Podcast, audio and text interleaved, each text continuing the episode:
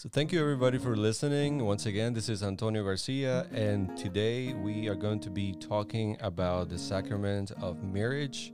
And to help me with that conversation is with me uh, Father Patrick Cahill from the parish of St. Eugene here in Asheville. Father, Father Patrick, thank you so much for your time.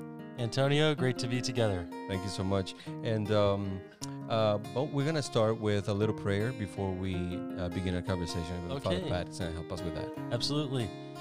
In the name of the Father, and of the Son, and of the Holy Spirit, amen. Amen. Come, Holy Spirit, fill the hearts of your faithful, and enkindle in them the fire of your divine love. Send forth your Spirit, and you shall be created, and you shall renew the face of the earth. Lord, we ask your Spirit to guide all of those who will be listening to the conversation this evening, and to continue to open our hearts to living Christ like lives in all of our thoughts, in all of our words, in all of our deeds. And in a special way, we pray for all couples who are preparing for the sacrament of marriage. Guide and protect them in their love for one another, and may they find the source of your infinite love as the foundation of their relationship. We ask this through Christ our Lord. Amen. Amen. In the name of the Father, and of the Son, and of the Holy Spirit. Amen. Amen. Okay, so as we said before, today's conversation will be about the, mar- the sacrament of marriage, and this will be a way to help couples who wish to be married in the Catholic Church to get a little bit familiar with the process and with what is expected from them. And so that is going to be part of our conversation today. Uh, Father Pat, when a couple wants to get married in the church and they look to have a meeting with, with you or with any other priest, what do you think they sh- should expect from that first meeting? That's a great question. We have we are so blessed with so many weddings here at St. Eugene and in a growing diocese we have numerous parishes that have lots of weddings. Right. So the most important thing is to give enough time before the actual wedding.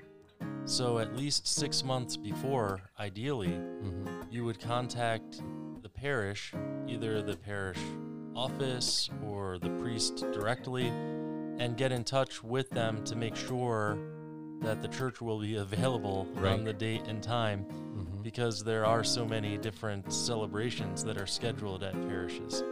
So, to give at least six months lead time, Okay. and the initial meeting isn't really about the theology or isn't really about the practical preparations for a wedding.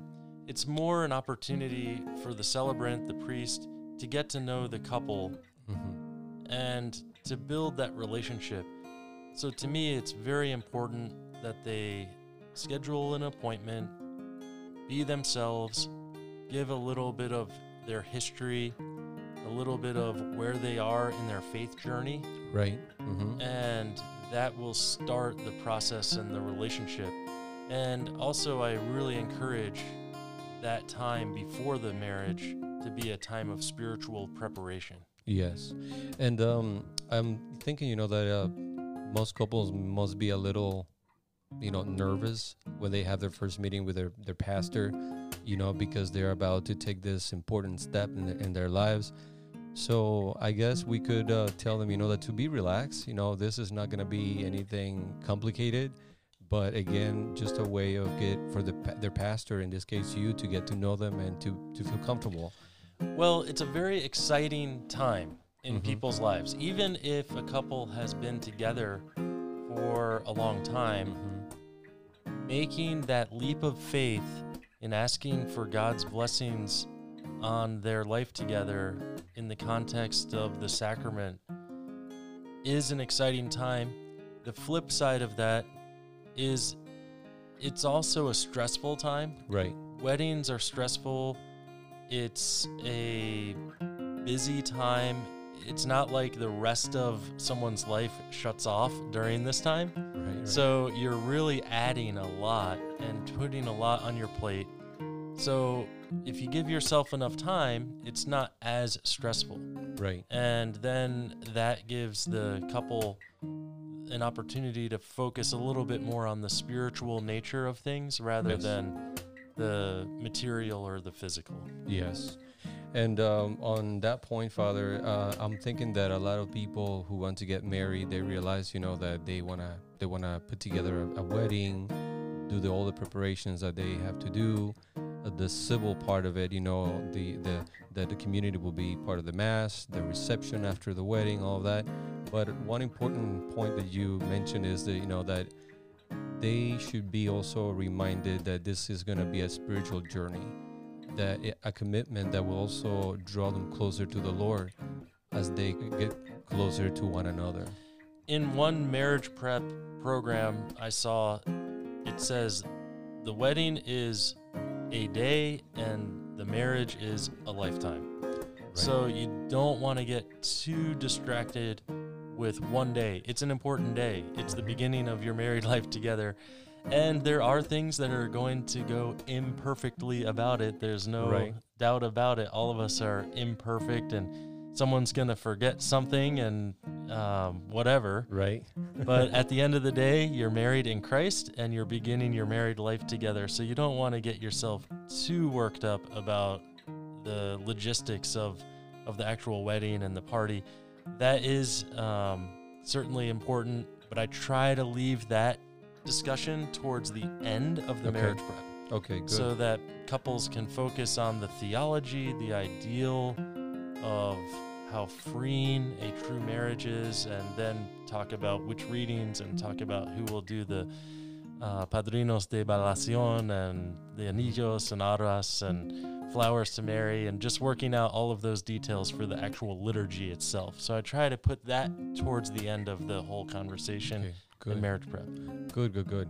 Um, a, a question that people may have is, you know, can they celebrate their wedding in a place other than in the church? Great question. The norm is that the sacraments are celebrated in the church. Mm-hmm. So normally a baptism is celebrated in the church. Normally Eucharist is celebrated in the church. Normally marriage is celebrated in the church. There are extraordinary circumstances Mm-hmm. that lead to a baptism in the hospital, for example. Right. But in general, the starting point is that a Catholic marrying a Catholic in the context of the Catholic Church does have that in the actual physical location of the church. And there's a symbolism in that. You're you're going to the church asking for God's blessings from the beginning moments of your Right. sacramental marriage together. Of course, you can experience God anywhere. You can experience God in the beach or on a mountaintop or in a beautiful resort. But the symbolism of going to a church is so important and I think is a teaching moment to all of your friends and family of how seriously you take the vows. Your faith, yes. Father Pat, what happens when we have a Catholic person who is marrying a non Catholic and the non Catholic would like to celebrate the wedding in another place other than the Catholic Church? What would be the thing to, to advise here to this couple? Again, great question, Antonio.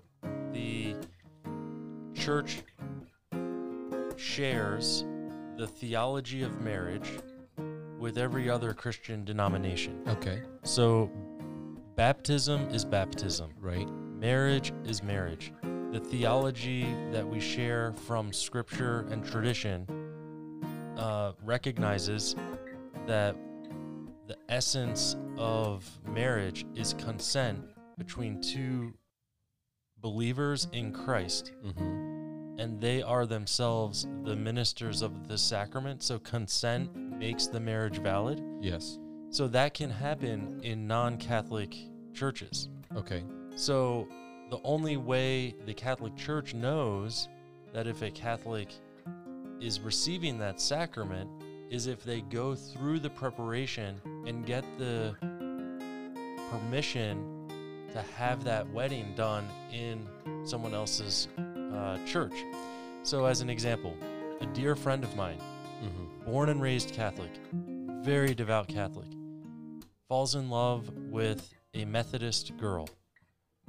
Her family, the tradition in the South is that the bride hosts the wedding. Okay. So there was really 0% chance that her family was going to say, okay, well, you can go have your Catholic Church. yeah your wedding at his church. Mm-hmm.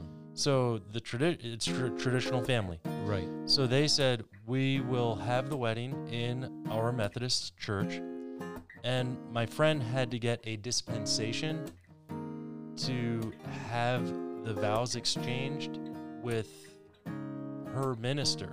Okay. And there are different reasons. And it's an ecumenical thing, it's an outreach thing. It's to include the other Christian churches in this celebration Mm-hmm. and to recognize that. And it's kind of funny because a couple years after that, Mm-hmm. that bride ended up converting to Catholicism. but you know, at that moment, Mhm. they they were preparing, and she wasn't sure about becoming Catholic, and that was fine, and he respected that, and and they ended up uh, getting married. So it's a special form called a dispensation Yes. And there are different reasons for that. One reason is that there's a special connection to the minister. Okay. Say I did another one, a marriage prep for a couple where the groom's father was a Presbyterian minister. Okay. So his family wanted him to do the wedding Yes. and the bride had to get the special permission to have the wedding done, got the dispensation. Okay. And the way I describe it is because consent makes the marriage valid. This is pretty mind blowing. Mm-hmm. You are as married. The sacrament of marriage is as valid happening in in that context as if you were in St. Peter's Basilica with the Pope himself witnessing your vows. Because Mhm. the ministers of the sacrament are the groom and the bride. The two people getting married. And when they make those vows in Christ, they're as validly married as, you know, if you do it anywhere in the Catholic Church. Right. Okay. So we're gonna talk a little bit about Father what makes the the sacrament of marriage actually take place, and you mentioned the consent. Um, so the vows, the promises that people are um, promising to each other at that moment. Th- That's when the sacrament is taking place. But there's also three aspects that we should probably talk about uh, that need to be present in order for marriage to be valid, right? Well, a lot of people wonder why the church has so much paperwork to put together for a marriage file. Yes. But it's because the most important thing that needs to be determined before two people marry is whether or not each of these people are free to marry. yes. Whether or not they have the maturity, whether or not they have the understanding of a life commitment, whether or not they have any prior bond. Say someone was married before, Right.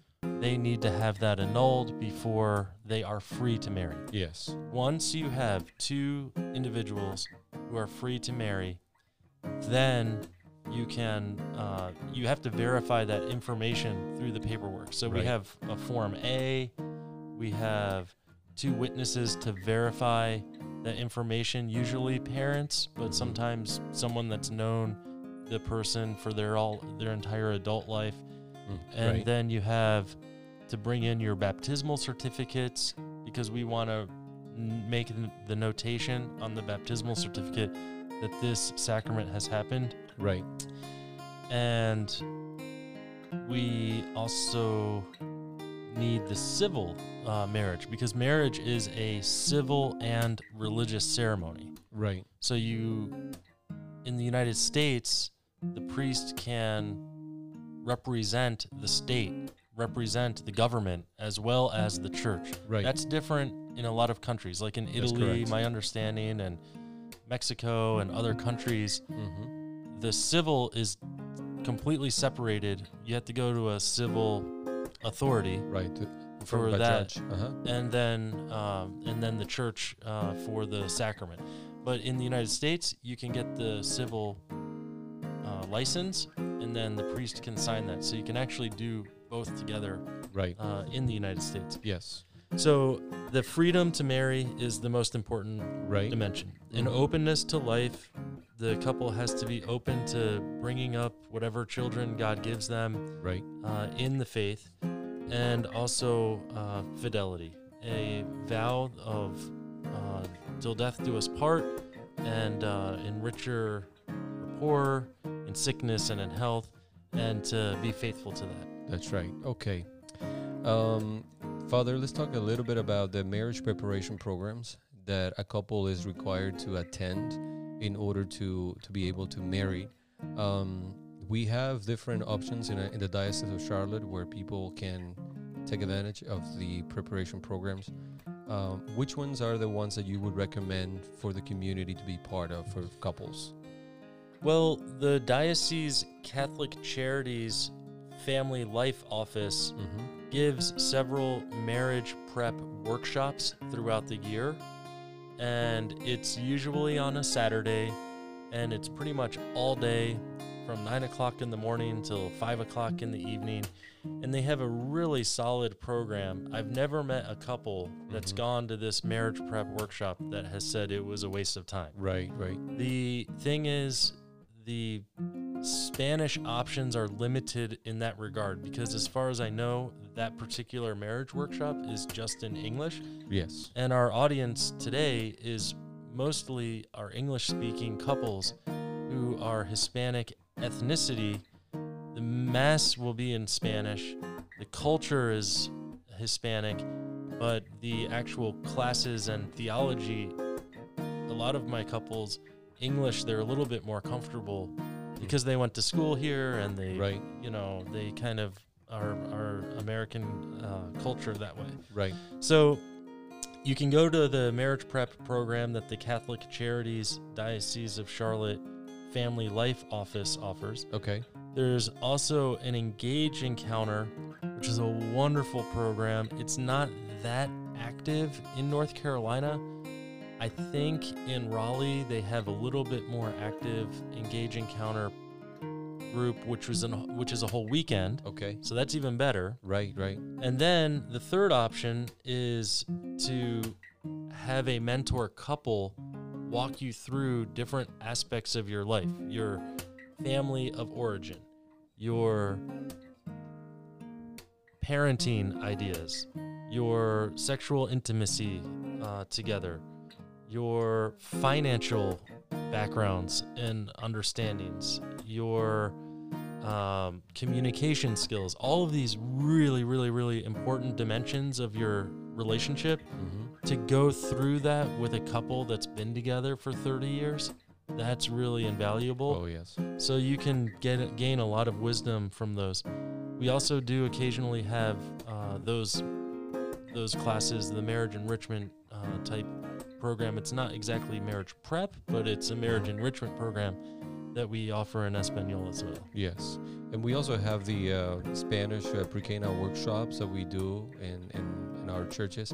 Uh, and it's, it's very similar to the ones ha- happening at Catholic Charities, but then again, this is only in Spanish. Okay, Okay, only great. for couples who are able to to be there for the Spanish language. Okay, Father Pat, let's talk a little bit about key um, characteristics of people should put into place for a successful marriage. Uh, in your experience as a priest, uh, you have been a priest for almost 15 years. Uh, s- since 2007, yeah. So this is my 14th year, I think. 14 years, so- yeah. So you have been able to get a lot of experience also, you know, by counseling couples and uh, marrying the couples. So what would you say would be key for couples to be able to have a successful marriage? Well, this is always a tough thing for me to weigh in on because a lot of times I get asked about this. Well, Mhm. you're not married. How can a priest be a part of the marriage prep and even the conversation? Okay. But my response is though not married to one person, in your ministry, you're a part of so many different families Definitely. uh, the good, the bad, the ugly. You really have a unique perspective on seeing a lot of different dimensions of Right. functional and dysfunctional marriages. Mm-hmm. Every single family has some level of dysfunction. Uh, it's not a question of if; it's a question of how much. Is it? Is Right. it really, really dysfunctional to the point where it's dangerous and violent and all of these things, or is it, you know, kind of minimal dysfunction where, you know, you have the normal grudges and fights and things like that, and try to somehow work your way through that. That's normal. That's normal life. Right. And I think with marriage prep, we have to be honest in assessing how we problem solve, how we communicate, Right. and that will enrich our en- enrich our marriage. So you and Sylvia have 14 years together. Right. right, so, right. you know, it's a growing process. Do you find yourself resolving disagreements and arguments differently now than when you were married 10 years ago? It is actually right. Yes. Um, I have to say that uh, we went through the focus program for the Thomas for Wilbur us in uh, 2006, and we went through the focus program and we did all that preparation that you mentioned that you talked about for six months, and uh, it was interesting because you know we had no idea about certain aspects that he was uh, bringing up to us, and in the 14 years of marriage that we have been uh, together, we have been able to put into practice all those aspects in communication, especially, you know, marriage life definitely changes you. And you and do you find do you find that e- it evolves? I mean, Yes. you're, you know, you're maturing as you as you grow up together, hopefully, and you realize there are certain certain things that uh, aren't necessarily as big a deal as maybe we thought they were. yes, You know, a long time ago, and and and those I call those deal breakers. Like, right, is this a real deal breaker here? I, you know, you're on my nerves right now, but I'm not gonna like, you know, right, um, whatever, overreact. right, right, right, right, exactly. Hopefully, hopefully we tend to mature and mellow out and and understand ourselves better, understand our spouse better, and uh, and communicate more clearly. Yes, So I I see the keys to a successful marriage as a big part of that is being honest and discussing things and not feeling like the whole weight of the world is on us. If if if a couple needs help, help is available if Right. if they have the humility to ask for it right, and to kind of talk things out and reach out and to recognize that. I think the men are a little worse at asking for help. A lot of men feel like, well, this is my wife, this is my family, these are my problems that I have to solve. Put all the weight on ourselves. Well, right, Jesus doesn't teach us that. right, right. He says, Come to me, you who labor and are weary, and I will give you rest, for my yoke is easy and my burden is light. So Jesus wants to help us carry that load. Yes, And it can be a very freeing experience by letting Him take some of the weight. that's right. And uh, you know, we have to learn to cooperate with one another. You know, it's not just about the other, and it's not just about me, but it's actually about you know um, being able to say, I gotta help out in this situation. I gotta be humble a little bit because you know it's it's just a way to work it out sometimes. I've I've talked to Father Doug, uh, who lives with me. He's in residence, a Maryknoll missioner, Mhm. and um, he used to give retreats on marriage. Mhm. and he came up with a list of relationship notes that I've been sharing with my couples Okay. who are preparing. And really simple, but a lot of these things are easy to say, but really hard to do. Oh yeah. Mhm. And so I'm just going to kind of l- go through the list. Okay. And then maybe we can talk a little bit how each Sure. of these look. So the list are, are all C words, okay? Oh yeah. So covenant, this is until death. Number two, commitment, never give up. Communication, talk things out. Consideration, put the other one first. Compromise, find agreement. That's kind of what you were alluding Yes. to there. Right. Right. common vision, expectations, uh, cooperation, working together. Number eight, compassion, forgiveness for love. Number nine, common sense, the golden rule. Treat others that you way you want to be treated. 10. Complement complementary, combining in such a way as to enhance or emphasize the qualities of one another. Mm-hmm. And lastly, companionship. And this is um, this is a really big point.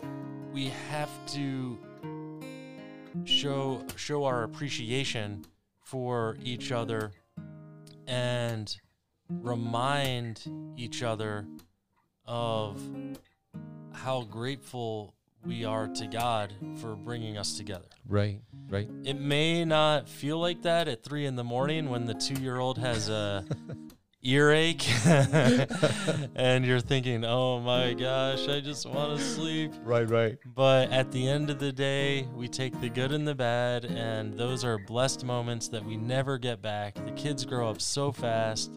And all the parents I talk to, you know, they say it's just amazing how quickly they grow up and they're Right. gone and and you are sitting there thinking, "Oh, you know, that wasn't so bad," you know. Right. uh, Where did all those years go? where yeah playing with these little guys and gals and Mhm. um, so anyway that that comes back to having a spirituality Yes. of gratitude prayer time that's the really the foundation of a spiritual life to recognize that god has blessed us and to remind one another tell your spouse that you're thankful for having him or her in your life Right. appreciate each other, your Mhm. relationship, your family, your lives together.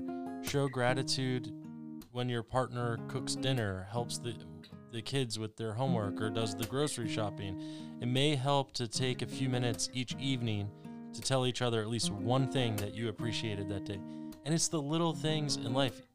Mother Teresa says even the most seemingly meaningless thing, if it's done as an act of love, is a big deal in It's, God's it's eyes taking out the trash, you know, just doing a little thing just to make it slightly easier Mhm. on our spouse can can um, go a long way. Yes. Father, I love the list that you share with us. Yeah, the covenant, covenant, commitment, consideration, cooperation, compassion. And as you were reading that list, I was thinking about the call that we all receive. We all receive one call in our lives. You have received the call to become a priest, and you're leaving out that vocation uh, in the priesthood. And uh, people who are getting married, they receive the vocation to be husbands and, and wives. And uh, you were saying a little while ago about you know how sometimes things don't go as planned. The the little baby crying in the morning and you just wanting to sleep.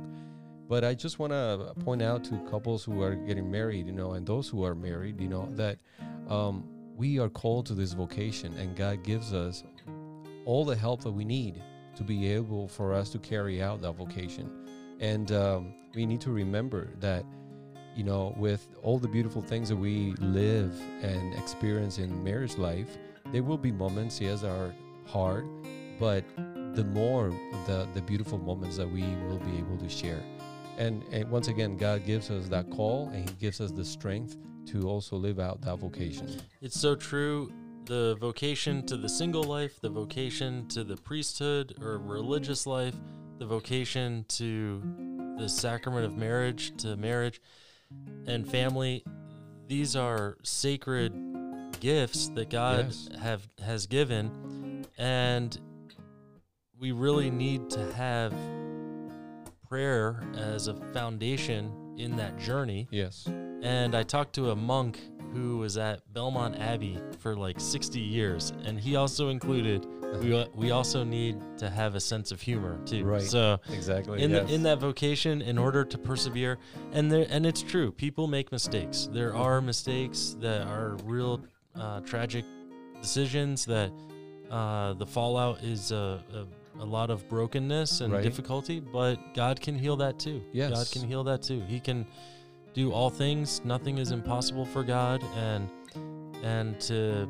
continually hand ourselves over to His will in the context of His calling for each of us to love uh, one another as He loves Right. us is uh, is certainly going to make for a healthy, functioning family, a respectful environment, uh, a culture in our family where where people can share the, how they feel, whether it might kind of hurt someone's feelings at that time, but Mhm.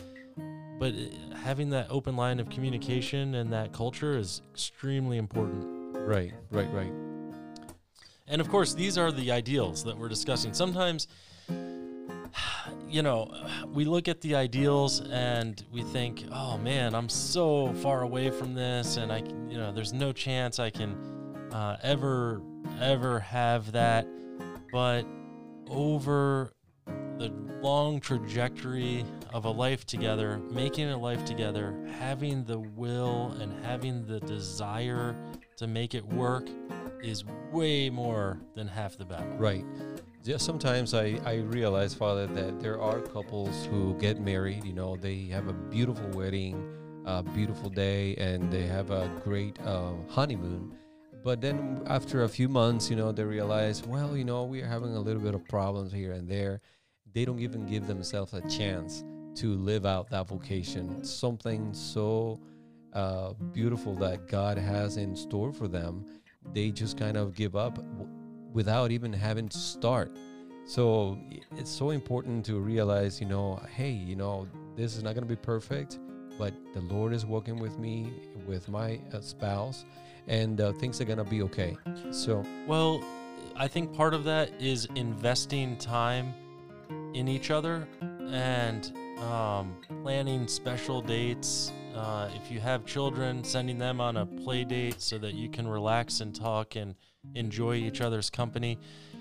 Children, uh, in general, this is a general statement, Right. But but you have to be pretty crazy to not love your child. right, right. Children do not learn how to love from how their parent loves them. Right. You you have to be pretty crazy to not love your child. right, right. Children learn how to love by looking at how their, Their parents. Yes. treat each other. Yes. So if that is true, and I know this is really hard to fathom, and I don't have children, so it's you know something different uh, for for me to kind of weigh in on. hmm But your primary obligation is to your spouse, Oh, yes. and the children will pick up on how uh, faith, faithfulness, how love, how respect and compassion and kindness, how all of those things look because they see two adults, Loving each other. ex, you know, expressing them. Yes. Yes. So um, that's a that's a really good lesson and important thing because as soon as families have kids, it's very stressful, a lot of pressure. right. Kids will take everything out of us, and especially in our culture because our culture tells us like in order to be a good parent, we have to get them everything that they want, Right. and it's never ending. They have to get to 500 practices and Right. Oh my goodness, it's unbelievable how I mean, I, and my mom and dad had six kids. I have no idea how they pulled it off, but but uh, they they had a good respect for one another and uh, and created that culture in the house and and after over 40 years together, they're still very much in love. So And that's that's exactly right, Father. Because one of the things that I can remember today, as you're saying that, is something that my dad used to say to uh, to us boys. You know, there is three boys and three girls in my family, but he used to tell us, the man who does not respect his wife doesn't respect himself. Hmm, You know, and Mhm, for mhm. us, that was exactly what you're saying. You know, showing to us, you know, that the most important person in that family was not him; it was our mom. You know what I mean? And it was absolutely. so so beautiful because you know um, we could see how much they he loved us by the way he loved our mother, and vice versa. You know, uh, wives can do the same thing for their husbands. And? I, and just to kind of follow up on that, and I always try to remind people that we have seven sacraments in Yes. the church. Mm-hmm. Three sacraments of initiation, which are baptism, confirmation, and Eucharist. Those are the sacraments of initiation. So once we've received baptism, confirmation, Eucharist. We're a fully initiated Catholic. And then we have two sacraments of healing connected to Jesus' healing ministry of Mhm. the anointing of the sick and of reconciliation. And then two sacraments. This is interesting Mm-hmm. sacraments of mission or service, Right. holy orders, and matrimony. So the church actually puts marriage as a sacrament of mission or service. Mm-hmm. So living that out is an act of love and service, Yes. not just to our spouse, but to the people of God. And the world is very much in need. You know, the world is very much in need of examples of fidelity and Right. love and service. And we hear a lot of people joke about weddings and marriage and oh your life is over and Right, you right. know you're never going to be with anyone ever again and this and that. But in truth, there's nothing more freeing if it's a true marriage. Yes. Each of the spouses don't have to worry about anyone else or finding someone else or impressing someone else. Right. You have each other, and that's an extremely freeing reality Yes. you don't want to choke each other out in a way that it's uh, too much. I think the Muslims have an expression that mm-hmm. two trees that are planted too close to each other, Mm-hmm. eventually one is going to choke out the other. They have to have kind of their space. their own space, Right. and that's important too Respect. because every single personality is different too. Because some people are more introverted and some people are more extroverted, and Mm-hmm. kind of, you know, finding what works and compromising and Yes. and navigating your way through that is a lifetime journey. Yes. But there is an extreme freedom in knowing the Lord has blessed me with this calling. He's blessed me with this person in my life, and we're going to make a go of it till death do us part. And God Right. willing, it's a long time together. That's we have right. a couple that just celebrated 65 years together. Oh my goodness. Unbelievable. Wow. So, what an inspiration. Yes, yes, yes. And um, one thing I would like to mention, Father, is that you know, uh, once again, the preparation for the wedding, the mass, everything is so beautiful. That day is uh, unforgettable on the life in the life of a, of a, of a family. Um, whenever those moments, the hard moments come, you know, we have to try to be humble and say, "I need some help. I gotta call my pastor. You know, I gotta call a family, uh, a couple that can help us uh, to get through this." because that's also the grace of God helping us in that moment. You know, just like the life of a priest is not easy either. You know, you have friends uh, that help you in moments of, uh, you know, uh, tough moments. Also, in the life of married people, you know, we we need to reach out. We need to let others reach out to us because we will need them. Uh, and there is a beautiful prayer at the end of Mass uh, that talks about that. So, Father, that beautiful prayer has always stuck with me because uh, it really is true. And uh, I would love for you to be able to share with the couples that are listening, Father. Absolutely. There's a solemn blessing at the end of the wedding mass after the celebration of marriage, and there are a couple of different options. But one of the options is this beautiful prayer, and the response is Amen after each section. May God, the eternal Father, keep you of one heart in love for one another, that the peace of Christ may dwell in you and always abide in your home. Amen. Amen. May you be blessed in your children, have solace in your friends, and enjoy true peace with everyone. Amen. May you be witnesses in the world to God's charity, so that the afflicted and needy who have known your kindness may one day receive you thankfully into the eternal dwelling of God. Amen. And then the final blessing in the Mhm. name of the Father, Son, and Holy Spirit. So, so true. We have to be able to learn to uh, forgive and to reach out uh, in times of need Mhm. and to uh, recognize that everyone makes mistakes and that um, we can hopefully build trust and, and, and work our way through the, the tough times. Yes, yes, definitely. Well, I think there is so much that we could talk about, Father, um, but uh, we probably. But I want to thank you so much for your time, and uh, um, just uh, if you would like to say your a few last words for the couples who are uh, listening, Father, and also for the people who are already married, you know, and who may be listening to this podcast and uh, who may find this words also encouraging. Well, I would just encourage each of each of our couples who are preparing or already married to stay open to the graces that God offers them, the specific graces to persevere and to live a life of faith, hope, and love, and recognize that ultimately Jesus is the model. Jesus did not come to be served, but to serve. And each of us, therefore, are called to live out our vocation, our mission, in the sense that Jesus taught us to not, I'm, I'm not here to be served, but to serve. Amen. Amen. Yes. So let me conclude with a prayer. if I Okay, may. great. Yes. And this is the um, closing prayer after the um, see after the um, sacrament of marriage. Having been made partakers at your table, we pray, O Lord, that those who are united by the sacrament of marriage may always hold fast to you and proclaim your name to the world. We ask this through Christ our Lord. Amen.